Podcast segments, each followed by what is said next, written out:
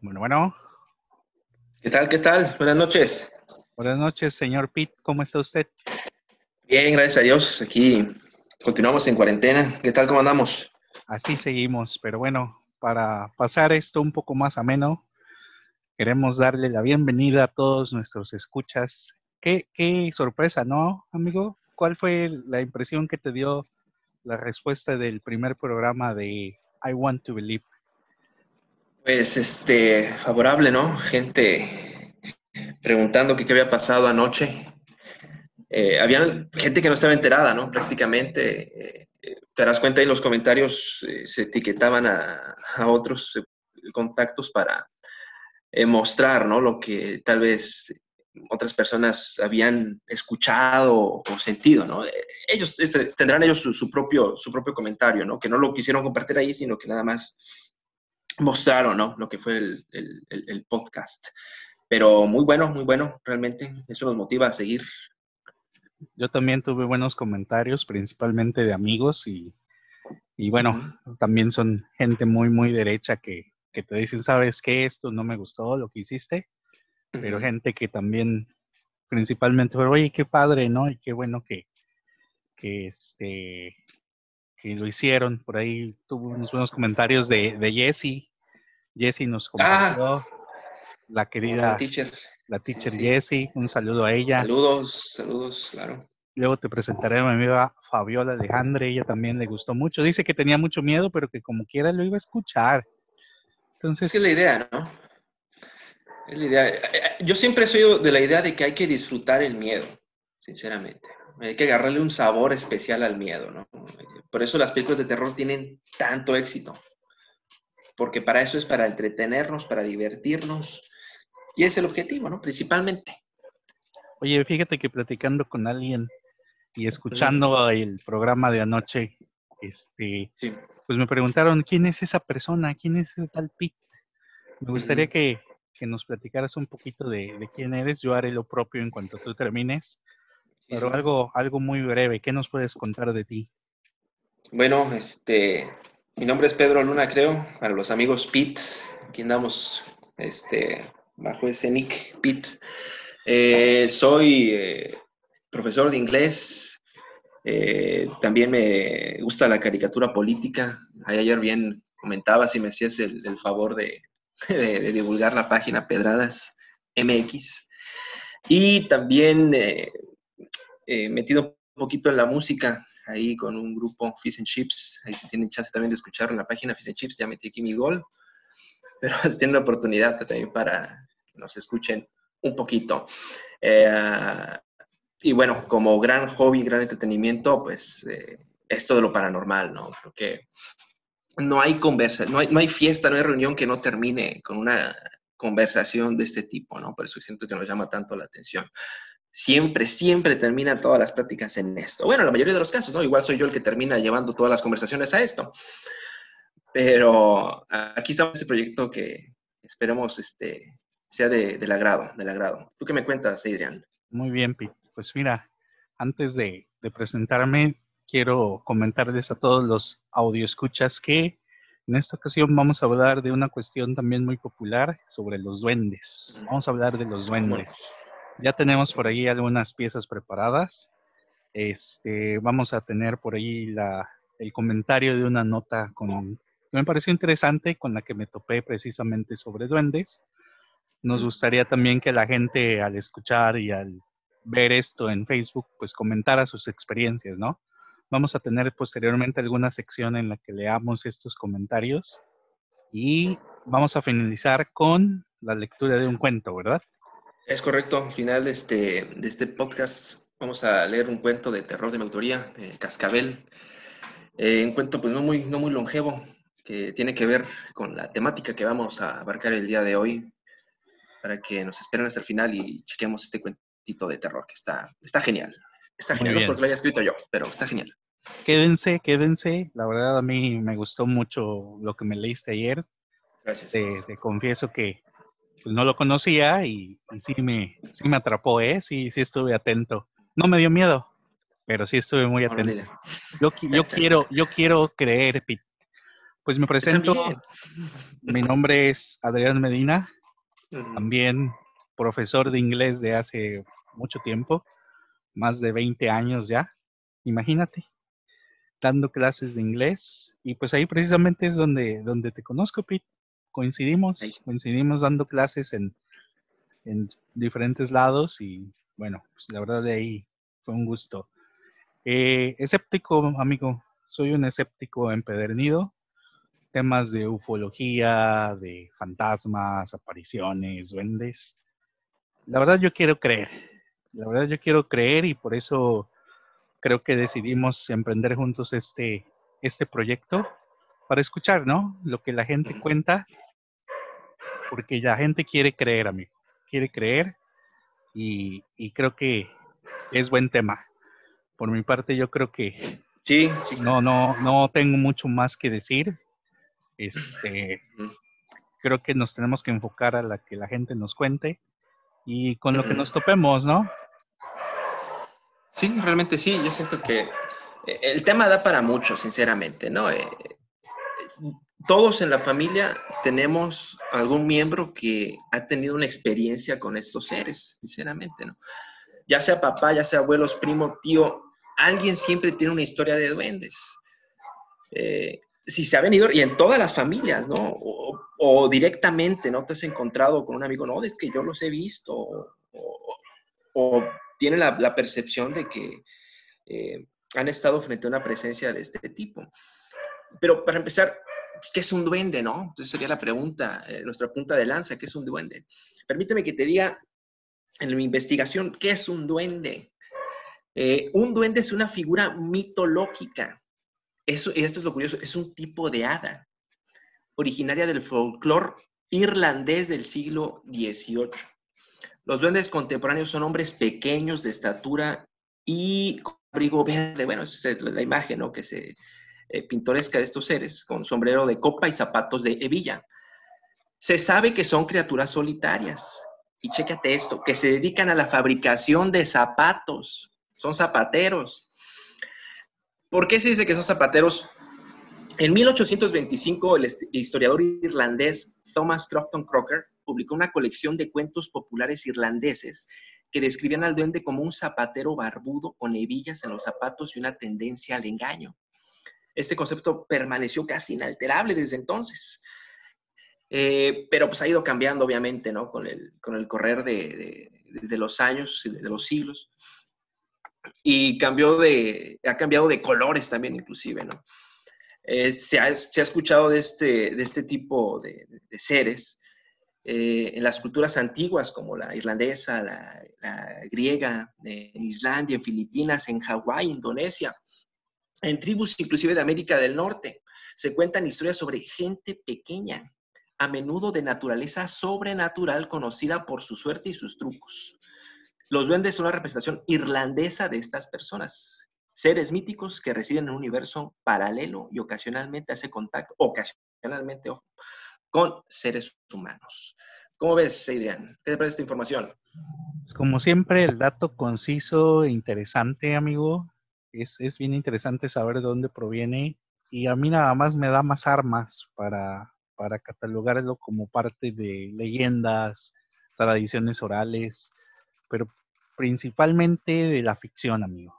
Para mí, los duendes no existen. Para mí, los duendes, no sé, no sé, también es lo que quiero decir, te quiero creer.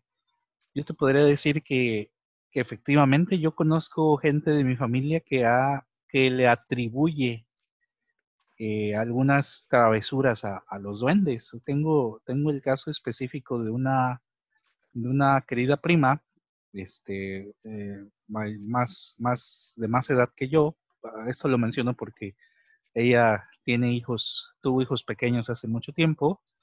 Y, y déjame contar de que en una ocasión nos contó que estaba muy preocupada, se preocupó mucho porque el hijo más pequeño se, se le perdió de vista y, y lo perdió.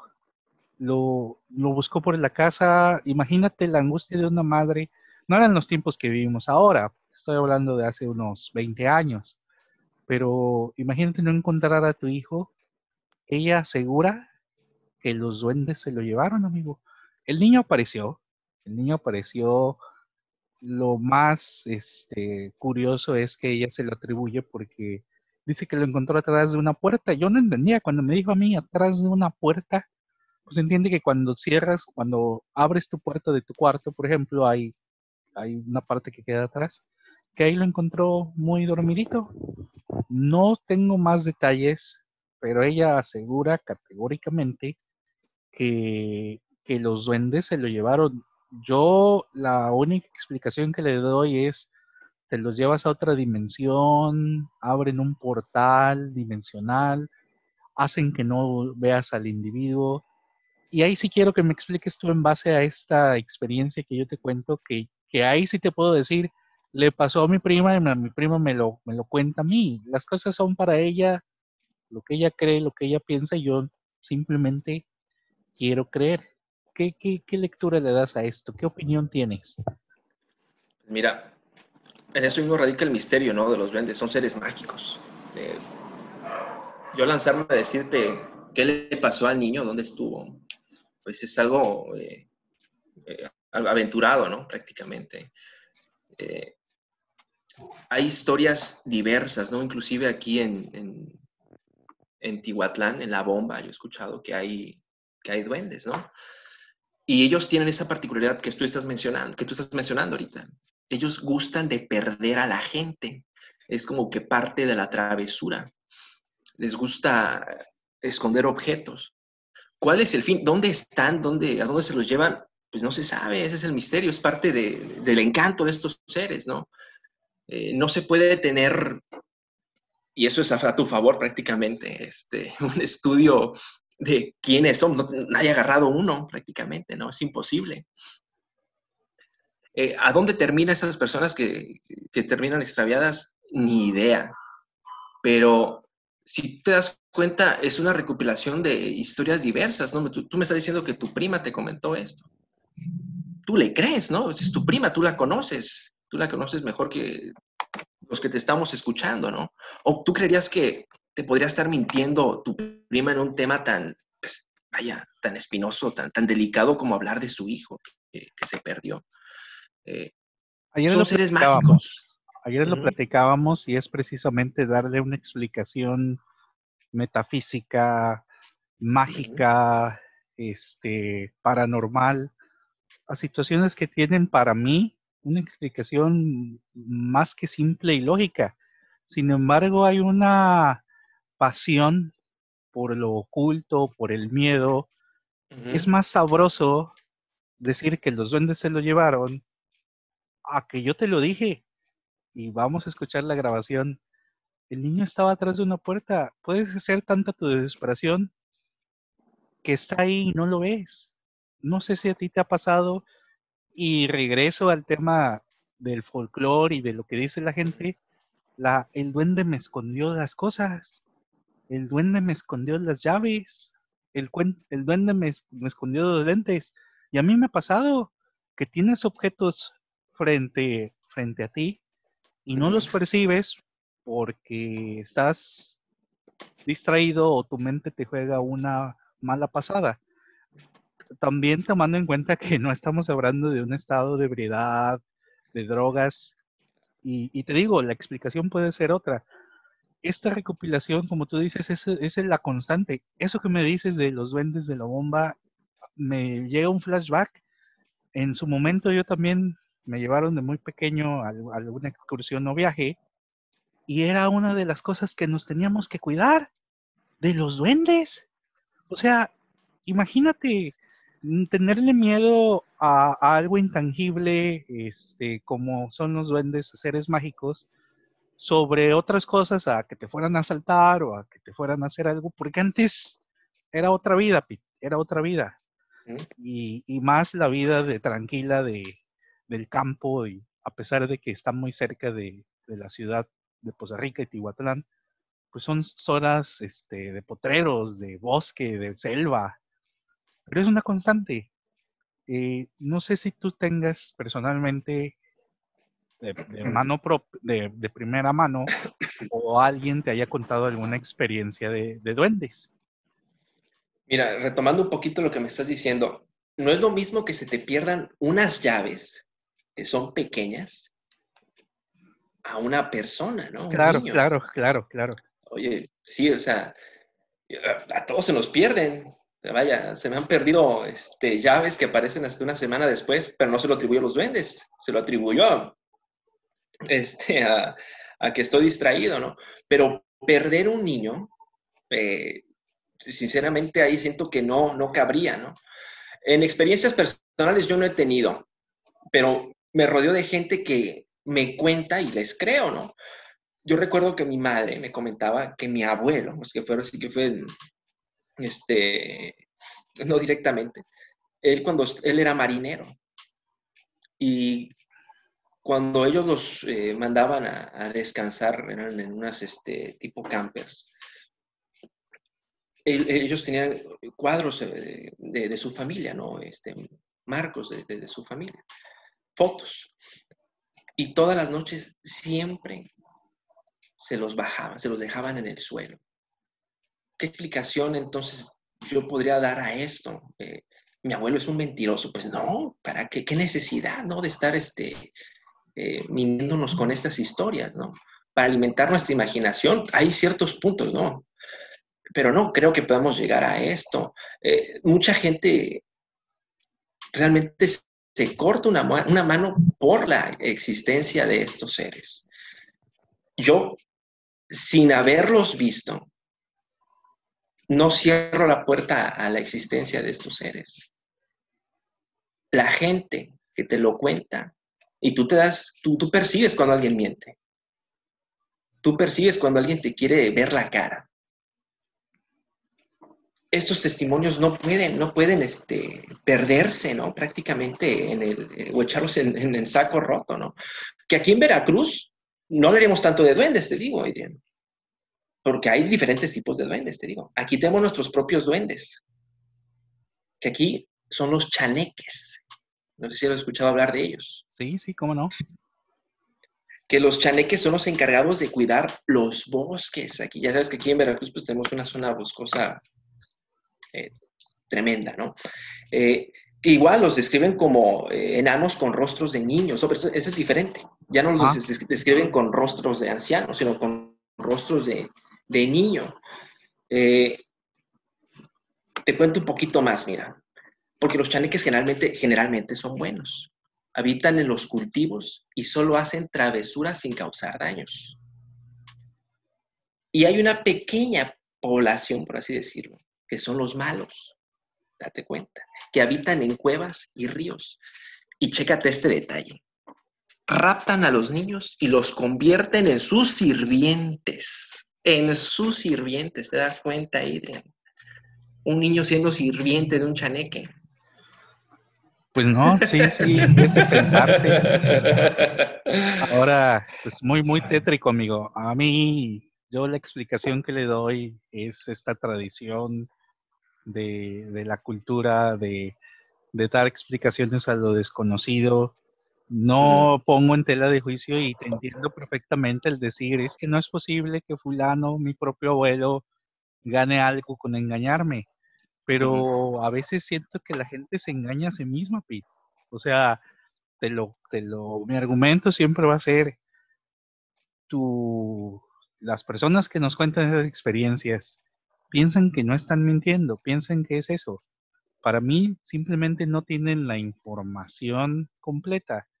Te pongo el caso este, viene alguien, me dice mi prima que yo confío en ella y que pienso, bueno, no tendré por qué engañarme, pero ella es lo que es, ella está convencida de eso y para ella no es una mentira. Sin embargo, yo no la acepto como una verdad. Yo no acepto que los duendes se llevaron a, a mi primito, en este caso mi sobrinito. Todo lo que me dices, pues, para mí es, es un folclore y es una forma de mantener a raya y nos sirve hasta cierto punto para, a veces para cuestiones educativas, a veces para cuestiones de seguridad. No, no salgas, o sea, a mí, a mí me decían y yo también lo oigo y, experiencia personal. Te digo esta advertencia de, de vas al, al, potrero o vas al, al rancho, ten cuidado con los vendes. En la noche, a mí me decían, no te columpies, no juegues en el columpio. ¿Y sabes por qué? Porque te iban a salir los duendes. Y no era una cuestión que la persona que me lo estuviera diciendo me estuviera engañando, o a lo mejor sí. Pero vamos a tomar en cuenta que lo decía en serio y un miedo real en cuanto a lo que esta persona cree y la forma en la que fue educada. No sé si sepas otras prohibiciones. No puedes columpiarte de noche porque te salen los duendes. No puedes volar un cometa a papalote en la noche, a pesar de que es muy difícil, pero eh, complicado, pero tampoco porque te van a llevar los duendes. Sí, yo, había escuchado una, pero es un friego de tiempo, que si tú jugabas baraja, sí, sí, Hijo de tu, no manches, ya vamos escalando. Cuando sí, llegamos que si jugabas baraja. No juegues Nintendo de noche porque te salen los duendes. Baraja, cuéntame, cuéntame. No, que si jugabas baraja, pero no nada más jugar baraja. Que si estabas jugando baraja frente a un espejo. Ah, cabrón. Sí, sí, sí. Que tú podías ver en el reflejo en el reflejo de ese espejo que tú tenías a tu espalda, las figuras de los duendes. Y, o sea, es muy específico. Yo, sí, y yo reto a la gente a que lo haga. No, rétame a mí, que yo no creo, ¿no? Ah, pues, ¿por qué no? Ahí está, si no es cierto, no va a pasar nada. Y lo, puedes grabar y decirnos si viste algo, cómo te sentiste. O, no vi nada. ¿O ¿Qué, qué, crees que va a pasar? Que voy a decir, yo te adelanto el experimento, Pete. Te voy a decir, mira, lo hice y no pasó nada, no se vio nada, aquí está la grabación. ¿Me vas a decir que yo no tengo el don? Exactamente, es que no todos se eso, eso pasa, no, es que no todos lo pueden ver. a todos, a todos les aparece. Algo hice mal. ¿Qué baraja? ¿Baraja española o baraja...? uno, tienes que jugar uno. te digo que es más, más una cuestión de folclore. Y, y tantos este, registros, registros orales, registros de lo que te cuenta tu abuelito, tu abuelita, tus papás, lo que les pasó a ellos, la gente mayor. Vivimos en tiempos modernos y bueno, esto se va perdiendo. Sin embargo, Pete, quiero leerte que esta, eh, estos registros siguen, o sea, siguen hasta la fecha. ¿Cómo escuchas este título? Pasan cosas extrañas en Punta Indio. Esto lo encontré en crónica.com.ar, un sitio plenamente argentino, eh, Crónica creo que, se llama. Crónica, fenómenos paranormales, Enigma. Los habitantes de un pueblo bonaerense ya se habituaron a vivir con raros hechos. ¿Cómo lo ves? Fíjate, me voy a, me voy a, a saltar porque yo ya te lo había comentado ya lo habíamos podido checar y me dijiste, en este lugar pasa de todo. Dice... Una torta cubana, una torta cubana paranormal. Paranormal. Dice Karina Limura de paranormal arroba crónica.com.ar en el, pueblo, en el pueblo bonaerense de Punta Indio, de tan solo 600 habitantes y ubicado apenas a 200 kilómetros de la ciudad de Buenos Aires, continúa muy presente una leyenda que moviliza a los pueblerinos casi todas las noches. Y es que hablan de un barco en llamas, imagínate, me lo estoy saltando, hablan de un arco de la bahía en la que se registran fenómenos paranormales, hablan de que hay esferas luminosas, los famosos orbes, ya son tres cosas diferentes, amigo. Pero llegamos al punto de duendes y hadas, ¿Qué es lo que nos, nos atañe. Dice así, el territorio de Punta Indio fue declarado por la municipalidad del lugar como reserva ecológica por la gran variedad de fauna y flora. Un punto importante a destacar, ¿no, amigo? Se encaja.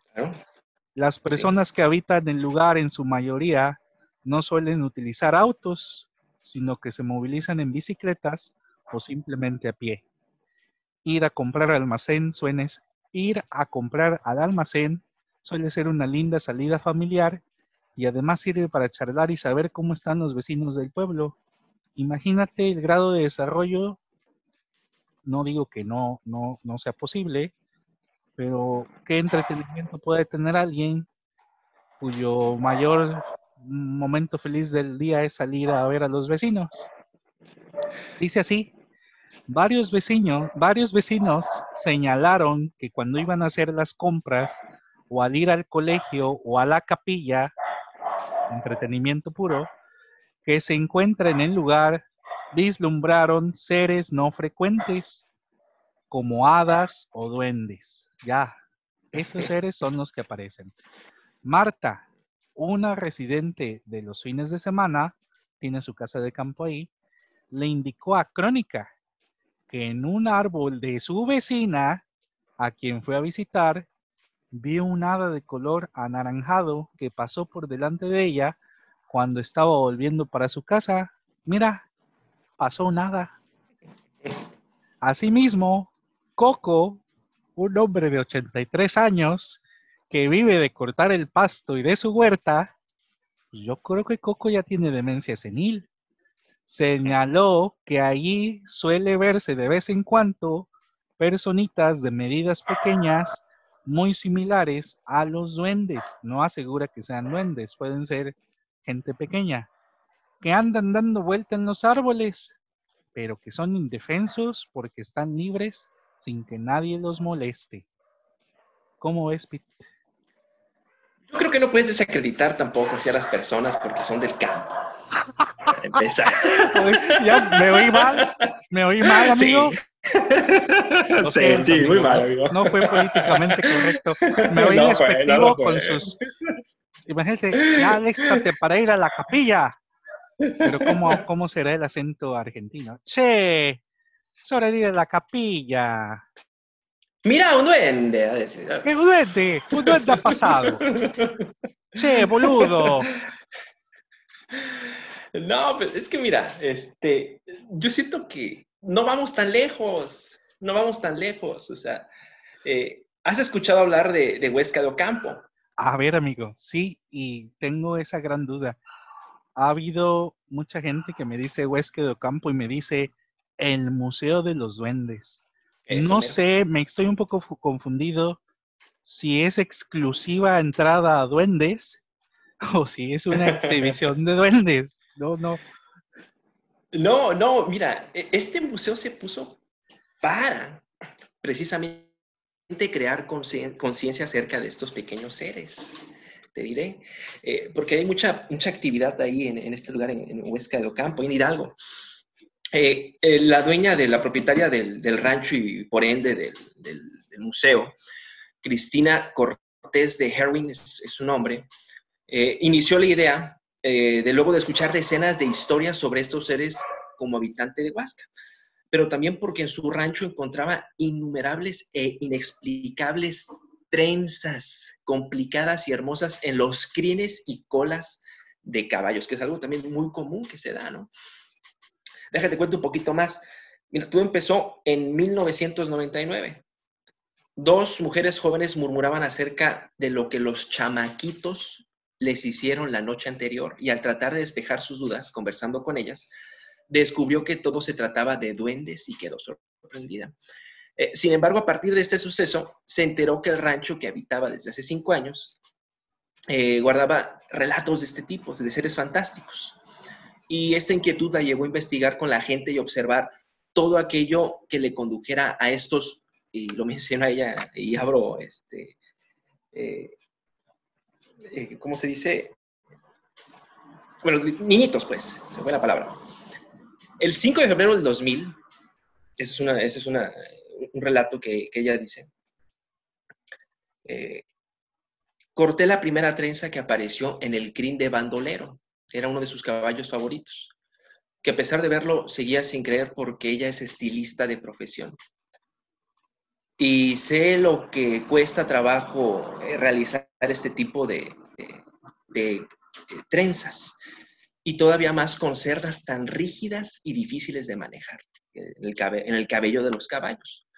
Pero no solo esto, también escribió un libro que se llama Duendes con las crines en las manos.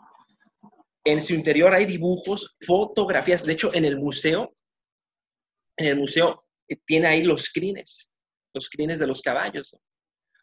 Eh, fotografías de los famosos columpios, esos que estás tú mencionando, ¿no? y 58 testimonios de distintos lugares de la República Mexicana. Ella nada más para ahondar un poquito cuenta que hace tiempo una niña, acompañada de sus abuelos, visitó el museo. Y desde entonces jugaba constantemente a decir que ella era un duende, pero nunca imaginó que el abuelo ya lo había visto. Porque le cerraba las llaves del agua y le escondía las herramientas. Un día relata el Señor que pidió a su amiguito hacerse presente sin asustar a su nieta que se había quedado dormida frente al televisor. Y al despertar y tocar su cabello se encontró con un trabajo hecho por el duende. La pequeña estaba tan contenta y convencida que al otro día llevó el fleco de su cabello al museo. Y ahí está. Ahí está el cabello de la muchacha en el museo. Interesante, eh, amigo. Qué interesante. Digo, no vayamos tan lejos, ¿no? Prácticamente aquí lo tenemos también. Eh, este museo, pues, es, es, testimonio, prácticamente es testimonio de toda esta gente que ha tenido contacto con estos seres, ¿no? Eh, y te voy a contar ahorita más a ratito algo que tiene también que ver con esto. Y no dicho por mí, eh, avalado por un periódico que saca la nota y tú ya sabes que para que un diario saque una nota así es porque hay algo, ¿no? no, no, Nada más me estás, dando, me estás dando herramientas, amigo. Bueno, el Excelsior. Pero bueno, amigo. Yo te, yo te quiero platicar sobre, no una experiencia propia, pero sí siempre he tenido curiosidad de ir a este tal Huasca, ¿no? Más por el, por el morbo de, de, decir, a ver, me estás diciendo que aquí hay duendes, me estás diciendo que aquí te voy a contar lo que una muy, una querida alumna, exalumna, me comentó, precisamente de la escuela en donde trabajamos juntos, una donde pasábamos en grupitos de cinco personas sí. a tomar clase. Me dijo, muy emocionada, no, no sé, me dijo muy emocionada, teacher, voy a ir a Huasca, voy a ir al Museo de los Duendes. Fan, fan, yo creo que de estos seres, amigo. Yo creo que era su, su máxima ilusión. Dice, dicen, maestro, que si usted va y está en el museo y va pasando, los duendes le hacen estas trencitas. Y yo, es, es lo que se comenta, es lo que se dice. Me lo estás contando en, en estos detalles. Pero esta persona ya iba con esa ilusión, porque yo lo veo así, con esa ilusión de vivir la experiencia. Y le digo, oye, pero, pero ¿cómo? O sea, dicen, porque todos se lo contaron y yo creo que se documentó o la convencieron, no sé si se encontró por ahí el folleto del, del Museo de los Duendes, donde te aseguraban que los visitantes, sin darse cuenta y sin saber en qué momento, al salir del lugar, salían con una trencita hecha y que era por igual hombres y mujeres, obviamente que tuvieran la cierta característica que es tener el pelo suficientemente largo como para tener esta trencita. Entonces, esta persona fue y me platicó su experiencia. Dice, mire, yo entré al Museo de los Duendes, estuve viendo y, y, esperando a que, a que sucediera y no me pasó nada, maestro. Los duendes no me hicieron mi trencita. Ella, muy desilusionada, amigo. Yo creo que no tenía el don. Para mí, la explicación, la explicación más lógica es decirle, oye, no, no voy a decir su nombre ni su, ni su apócope. Oye, mi, hija, le digo, ¿no crees tú que, que puede ser una mentira como para atraer a la gente y que vaya por el morbo? No, teacher, dicen que sí. Y pues es lo que dice la gente, amigo. Yo, la verdad, quiero creer pero para mí no deja de ser más que dichos. Y, voy al argumento, o sea, no dudo que tengan muestras de, de este, trencitas, de crines de caballos, o de incluso gente, como cuentas en tu, en tu dato de esta niña, que pues que a ella sí se le hizo, ¿no? Que un duende la atribuyen, claro, que sea verdad es otra cosa, pero para mí siguen siendo este, inventos, amigo. Quiero creer, y no sé, tal vez ir al Museo de los Duendes y tratar de vivirlo por mí, por mí mismo. Y aún así, dudo que, que vaya a suceder o que suceda.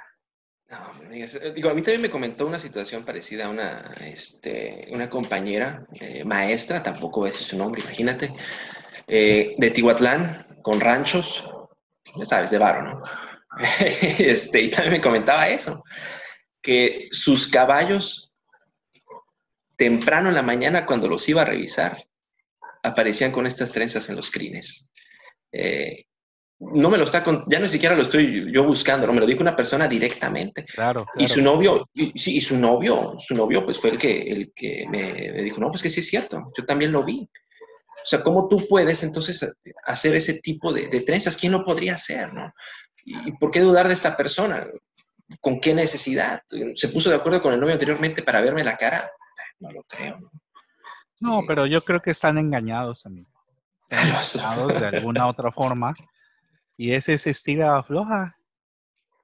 Tú como, tú no puedes utilizar el hecho como una prueba, ¿sí? O sea, el que haya una trenza no es prueba de que le hizo un duende.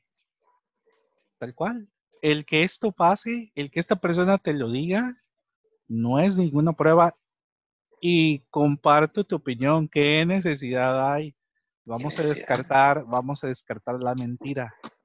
Pero a lo mejor estas personas viven engañadas, amigo. A lo mejor estas personas les han jugado una mala broma toda la vida y alguien lleva años, no que sea la misma persona, porque déjame decirte que hay tradiciones de pueblos antiguos, pues que también tendrán que relacionarse con, con la diversión y el, engaño. Yo siento que de ahí la diversión y el engaño es la, la naturaleza humana que reflejamos en los duendes. Yo te lo comentaba antes de entrar al aire. Yo engañaba a mis sobrinitos con, con, el, con el duende y hacía sonido de duende. Y van a decir que, que este, ¿Qué, ¿qué, necesidad tenía mi tío de decirme que había duendes? pues pegar una carcajada, amigo. Pero bueno, Quiero creer. pero, quiero creer. Pero intenta hacerle una trenza a un caballo. Ay, voy a encontrar a la gente. Mira, a mí, a mí me diste este, puntos ahí. Eh, yo, yo como analista de la información, digo, ahí está, una estilista. Es como un caso de misterio a la orden, amigo. Veamos quién es la identidad del duende. Le quita la ¡Ah! máscara y es ella. Solamente ella tenía la habilidad de hacer estas. Claro, y me hubiera salido con la mía de no ser por estos mocosos Oye, entonces esta misma estilista fue al rancho de mi amiga y empezó a hacerle trans. No, hombre, entonces, oye, pues, oye. Es, una tradición y como si no, una no mucha gente pudiera hacer las trenzas no, yo no conozco ninguna tradición de hacer trae. ¿Qué tradición? ¿Qué tradición? Yo no, dime una, una cultura de alguien que tenga por tradición hacerle trenza a los caballos escondidas para creer que son duendes. ¿Cómo que Son secretas, amigo, son secretas. Te estás riendo de mis argumentos. Es que te digo, es más sabroso decir que son los duendes a decir que es un engaño, un hoax, amigo. Pero a las pruebas me remito. A las pruebas me remito. Es lo que te decía eh, ayer. Descarta toda lógica. Cuando ya quites todas las capas de la lógica y no puedas eh, dar una explicación, pues entonces ya escucha lo que viene de fuera, sinceramente, ¿no? Pero te digo, periódicos como el Excelsior Dime. sacan notas de esto. En Twitter, eh, un user que es Lore, Lore Aru, eh, eh, no es mexicana, es colombiana, que estuvo de vacaciones aquí en, nuestro país, eh, contó en redes su experiencia con tres duendes que trajo de Huasca, precisamente. Ahí por si te animas tú a comprar un duendecillo cuando vayas a Huasca. Órale. Sí, mira, chécate eso. Esto literal, leo textualmente lo que dicen sus tweets. Dice, fuera de chiste, me traje de un pueblo mágico de México llamado Huasca Tres Duendes para suerte, salud y trabajo. Ustedes no saben el problema que fue sacarlos y todo lo que nos pasó en este apartamento. Moraleja, no lleven duendes a sus casas. Según el relato, lo compré en un lugar llamado el Museo de los Duendes. Te voy a traer uno, vas a ver. Al llegar a casa, Lore les armó una especie de altar adornado con dulces y monedas. Cito lo que ella dice. En fin, este, este era el mío de la suerte y muestra una imagen de, un duende, de, los que se compró.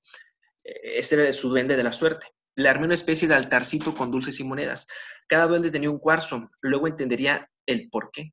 A los otros dos no les tomé fotos, pero en tamaño y forma eran lo mismo. Cambian mucho, solo el color y la posición. Para sorpresa de esta, de esta joven, los primeros días los duendes comenzaron a cumplirle cosas. El pago era solamente eso, dulce o dinero. Continúo con lo que ella dice. Los primeros días fueron de sorpresa, era real. Si le pedías algo, te lo cumplía. Eso sí, debías siempre pagarle con un dulce o dinero. En mi caso empezaron a perderse cosas cosas que tenía a la mano y de un momento, de un momento a otro desaparecían. Y meta el, diario. Acota, aunque al principio todo estaba bien, empezaron a ocurrir cosas que ya no le agradaron a Lore. Los objetos empezaron a desaparecer y se escuchaban ruidos en la noche. Incluso su hermana comenzó a amanecer con moretones. Y hay fotos, hay precisamente, de estos moretones. En fin, le resumo el final, el final porque me cansé, dice ella textualmente. Eh, el Señor nos explicó que los duendes son entes, porque fueron con un especialista, ya sabes, no especialista en duendes, sino en trabajos y ya sabes que hay todo esto, ¿no? Eh, son entes. Dice que trajimos tres entes a nuestra casa, que los volvimos poderosos al darles dinero y dulces, sobre todo el mío, porque esta hueva, pone ella, me imagino que se refiere a esta huevona, le ponía billetes de 50. El cuarzo en el duende era para traer tus energías y transformarlas de acuerdo a tu estado de ánimo. Que la razón de ser de cada uno, que la razón de ser de cada uno a medida que pasara el tiempo se iba a voltear hacia lo negativo. Por ejemplo, el de la suerte se iba a convertir a ruina, el de la salud, enfermedad, etc. El secreto para deshacerse de ellos era buscar una iglesia con dos puertas, llevarlos, dejarlos en una de las puertas y decirles que te esperen, que ya regresabas por ellos y salir por la otra puerta. Así lo hice, dejé a los tres, entré y oré a la Virgen por nuestro hogar y salí liberada de los duendes. Nota de el Excelsior, el año pasado, del año pasado, 2019. A ver, ella, échate ese trompo a la uña. Una nota precautoria, amigo, para que pues, la gente tenga cuidado, no compres duendes. duendes en este, esto repite un esquema conocido para mí, amigo. O sea, esa historia que me estás contando de hace un año, la escuché, la escuché hace varios años también, donde hay una advertencia al hecho de que cabe mencionar que para mí el que tú le llames duende a una figurita, antes eran los trolls, amigo. Los trolls eran unas figuras de cerámica este, y otros materiales este, de, artesanías con, con, figura de un duende o de una persona pequeña con orejas grandes, nariz grande, ojos oscuros y sin pupilas, a los que se les atribuía estas, estas, este, estos beneficios, ¿no? Beneficios mágicos sobrenaturales. Entonces yo de muy joven cuando escuché esto no comprendía y le pregunté a la persona que nos lo estaba contando, ¿estás diciendo que traes un animal? ¿Estás diciendo que traes un ser? No, no, no.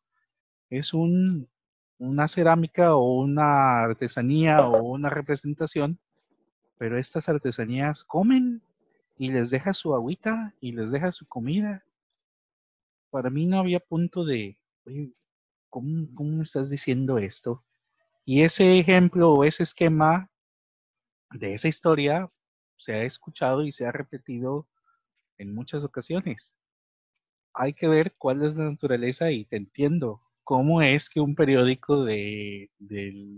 También no hay que, que beatificar las instituciones. O sea, no me vas a decir que el Excelsior no publica basura. No vas a decir el Excelsior no, no tiene que vender, amigo. Entonces, a la gente vende cosas inofensivas que no son ciertas. O, o, o más allá de esos casos, realmente tú crees Y dímelo honestamente, ¿tú crees que eso es cierto? ¿Hay un sí o un no? Sí. Muy bien. Digo por qué. Te argumento por qué. Permíteme, te digo. Ay, cabrón, yo tengo unos duendes. Tengo aquí un duende, de hecho, soy, soy, soy esclavo del duende. soy el sirviente del duende. Me está haciendo hablar a su favor. Por favor. De hecho, de hecho, este, dos golpes quiere decir que quiero ayuda. No, mira, eh, eh, yo siento que esto lo podemos poner en analogía. Tú me dices de figuras de cerámica. Que como una figura de cerámica va a comer, va a beber hay gente aquí en México, aquí en México, me brinco otro tema simplemente para hacer la analogía, analogía eh, que tiene culto a la Santa Muerte. Y son figuras también de, cerámica. Y también toda esta gente habla de experiencias con, con, este, con, la niña blanca, ¿no? Prácticamente. Entonces, si tenemos este aspecto, ¿por qué no, por, qué no compararlo también con las figuras de cerámica de los duendes? ¿Mm? ¿Qué opinas? Pues para mí son, son cosas que no, que no existen, amigo. Que quedan en, la, en el análisis y tendremos entonces que ir y, ver, ¿no? Ver si es cierto que, que estos duendes troles te conceden cosas para empezar. Yo creo que te, esclavizan psicológicamente, amigo. Y creo que ahí, con su objetivo. ahí están las las este, las explicaciones. Hubiera sido bueno escuchar un, relato de un tercero, ¿eh? Sí, sí, vamos a, dejar abierto que nos pongan sus, sus comentarios, ¿no? En, en, esta publicación de Facebook que nos digan sus experiencias de duendes de primera mano, que, sean muy claros y que digan esto me pasó a mí. No descarto que, nos cuenten lo que le pasó a un familiar o a alguien muy cercano y que se los haya contado de primera mano. Creo que sería muy interesante, amigo. Creo que, no debemos, a, menos que tengas otra cosa o algún otro dato, alargar más esto y irnos directamente al, al cierre, que es esta lectura que, que nos vas a regalar. Claro que sí, con todo gusto. Este, este cuento de terror eh, se llama eh, Cascabel, precisamente, ¿no? Por el sonido que generan estos pequeños seres. Eh, comienzo. Desperté creyendo oír su risa desmedida. Un frío se coló entre mis sábanas y como reacción natural decidí levantarme para ir al baño. Esto hizo que mi frágil sueño se hiciera polvo. No iba a poder descansar en toda la noche una vez más, por lo que salí del cuarto y me dirigí a la zona en donde tengo el escritorio. Prendí la lámpara de mesa y esta hizo resaltar el brillo exagerado de un ágata musgosa que descansaba sobre una base de mármol en color negro. Un cuarzo fascinante que contiene óxido de hierro, manganeso y clorita, que dan un color verde a sus inclusiones. No hay dos ágatas musgo iguales, por lo que la fascinación que tenía sobre ella era sin igual había sido un regalo de Franca y la atesoraba con recelo. Me comentó que la había conseguido en uno de sus viajes al bosque de la entidad. La extrajo a escondidas de los cuidadores, pues las historias alrededor de estas piedras son fascinantes. En su retorno, pues había partido al sur, prometió contarme acerca de ellas. Mientras tanto, se había vuelto fuente de inspiración para algunos de mis escritos por hobby. Cuando de repente y como queriendo romper mi trance con el cuarzo, un ruido tintineante que provenía de afuera me sustrajo de mis pensamientos. Podía escuchar de forma taladrante esa pequeña sonaja que aún no lograba descifrar qué era. Me quedé inmóvil, siguiendo con el oído el curso de la campanilla. Se acercaba sigiloso a la puerta de cristal, y en un instante más conocería al autor de tan molesto sonido. Mi curiosidad no fue satisfecha, pues antes de llegar a la puerta el cascabeleo se detuvo. Es extraño, pero en la madrugada pareciera que los sentidos se agudizan más. Me quedé observando ese punto fijo en donde, debería aparecer ese algo que hacía el bamboleante ruido. Mis oídos escucharon hasta las más lejanas estridulaciones de los grillos, y comencé a sentir una brisa helada que provenía quién sabe de qué angosta abertura. El sonido del teléfono rompió eh, con violencia el suspenso generado. Me levanté de mi asiento sin despegar la vista del punto mismo en el que esperaba que algo se asomara. Así llegué hasta el teléfono de pared que está al lado de la cocina, lo descolgué y descuidé mi guardia sobre la puerta de cristal. Del otro lado de la línea se escuchaba una fuerte interferencia. Enseguida una voz seca preguntó por mi nombre. Dejé caer el auricular cuando escuché la noticia que partiría mi corazón en, innumerables pedazos. Frank había muerto en un accidente de carretera. Estaba desparramado en una silla recibiendo palmadas y palabras de aliento de gente que jamás antes había, se había presentado en casa, de personas de las cuales solo nos une un apellido. Mi madre hubiera sido el consuelo necesario, pero se había adelantado también muchos años antes. Vívidas pesadillas me hacían despertar empapado de un sudor helado. La última vez que así sucedió, desperté en medio del hórrido calor de julio. Apenas y una suave brisa hacía sonar a los llamadores de ángeles. El metálico tintineo opacó el sonido del viejo cascabeleo de lo que yo suponía era un gato. Estaba en cama, pero podía escuchar cómo fuera sonaban los metales de adorno de viento y detrás de este seguía un cascabeleo. Sin embargo, las ganas de orinar me obligaron a levantarme. De no haber sido por esa situación, ni siquiera hubiera contemplado el pararme. Cuando avancé por la oscuridad de los pasillos de mi casa, escuché una vez más el odioso cascabeleo. A diferencia de otras veces, el sonido esta vez tintineaba adentro, en la sala para ser más precisos. Me quedé inmóvil por un instante. El ruido sonaba cada vez más fuerte. El campaneo se acercaba a mí con rapidez. Pareciera que buscaba con desespero mis pies. Cuando logré reaccionar, a tientas localicé el apagador para alumbrar al peludo demonio, esperando que la luz lo ahuyentara. Después del sonido de encendido del interruptor, el irritante sonsonete cesó. La luz del pasillo iluminó gran parte de la sala también. No había nada. Solo podía ver mi escritorio a lo lejos, así como al verduzco cuarzo sobre este. Pero pude notar con asombro y extrañeza que el cuello de la lámpara de mesa estaba doblado, colocado en una posición de la cual estaba seguro jamás dejé. Pero del gato, ni siquiera rastro o velo delator. Sin poder dormir una vez más, en la mañana siguiente decidí hablar con mi vecino, quien sabía era dueño del gato vago de la zona, un, goto un, gordo gato persa llamado Winkle. Su gato, que tiene, ha estado visitándome en mi hogar. Está en todo el vecindario, es un gato. Solo que el suyo se metió en mi casa anoche y trepó hasta mi escritorio. Si no fuera por ese desagradable cascabel que hace sonar cada que husmea por mi hogar, no estaría tan disgustado.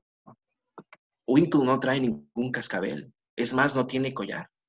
En ese momento llamó al robusto gato, que con paso pesado y dando maullidos para hacer de su entrada algo más que triunfal, comenzó a retallarse contra la pierna de su amo.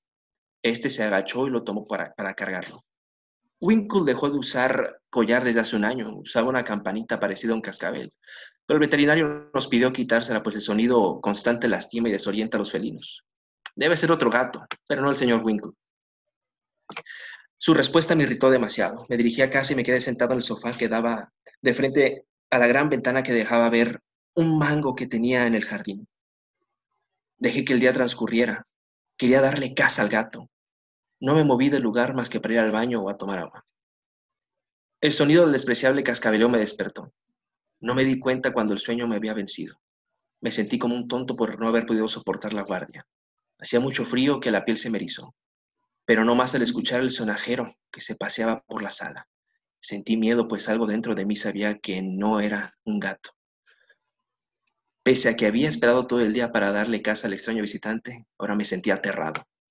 Salí corriendo de la casa y me quedé parado al pie del mango en mi jardín.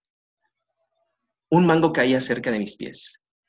Solo pude tratar de evitarlo, pero el colmo fue cuando uno de gran tamaño golpeó mi cabeza y me dejó aturdido. Me puse en cuclillas y llevé mi mano a la nuca. Cuando levanté la mirada por instinto, observé con horror lo que hoy me tiene dudando de todo lo que me habían contado, pues ya no sé distinguir lo real de lo ficticio. Sobre las ramas de los árboles había sentado sobre ellas un grupo de no más de seis personas, pero no cualquier tipo de personas. Eran pequeñas, del tamaño de diminutos infantes. Por un momento pensé que eran niños, pero al enfocar mi vista sobre el rostro de, de uno solo de ellos, Reparé que sus facciones eran espantosas. No hacía falta ver el rostro de los demás, pues distinguía a la distancia cierta similitud en sus monstruosos rostros. Este miserable ser, el cual era el más cercano en relación con mi fisonomía, tenía la piel cuarteada y agrietada. Sus ojos eran alargados y oscuros, eran alargados y oscuros. Parecían profundos y en el fondo de ellos rutilaba un brillo de maldad insana. Su boca era una mueca sardónica adornada con aperladas hileras de finos colmillos, y su nariz era un gancho alargado que cubría solo la parte de enfrente de su boca. Eran rostros longevos y demenciales en pequeños cuerpos, pero sus ropas daban explicación a mi desquiciado trauma. Vestían ropas típicas de un arlequín de principios de siglo, con colores oscuros y opacos. Todos ellos usaban una especie de gorro con una punta alargada que dejaba caer un cascabel amarillo. Uno de ellos advirtió en la especial atención que tuve sobre ese detalle. Llevó su pequeña garra al extremo de su sombrero y comenzó a sacudir el cascabel. El sonido taladró mis tímpanos. Los demás infernales seres imitaron a su compañero y la locada sinfonía de horror terminó por hacerme perder la conciencia. Cuando desperté, al día siguiente, lo hice con fiero sobresalto. Miré con ojos incrédulos a la copa del mango. Ahora solo había ramas. Los frutos que fueron arrojados sobre mí seguían en el jardín. Observé que la puerta de cristal estaba abierta de par en par. Torpemente me levanté y me adentré en la casa. Comencé a escanear la zona. No quería toparme con estos seres de nuevo, pero debía asegurarme que todo estuviera en orden. No tuve que buscar mucho para apreciar el desperfecto. Sobre mi escritorio había un desastre. Hojas con mis escritos regadas y despedazadas. El cuello de la lámpara estaba doblado hasta abajo, colgando del escritorio. La ausencia del objeto más llamativo de la mesa me dejó atónito, pero lo que había en, el lugar, pero lo que había en lugar de ello me estremeció más. Sobre la base del ágata musgo se encontraban seis cascabeles color amarillo oro, que me hizo casi perder la razón. Salir corriendo despavorido de casa y nunca más, jamás volver a ese hogar. Y ahí terminamos. Ay, me, me dejaste a la expectativa. Muy bien. Pues muchas gracias por compartir este fabuloso cuento que, que encaja perfectamente en, nuestra, en nuestro tema de hoy. Que compartan, ¿no? Que nos digan su opinión de tus cuentos y que nos cuenten sus experiencias sobre los duendes. Me despido. Soy Adrián Medina. Nos vemos en la siguiente, en el siguiente podcast de Quiero Creer. Es, buenas noches, mi nombre es Pedro Luna. Gracias por acompañarnos. Nos vemos en nuestra siguiente emisión. Saludos a todos. Hasta luego.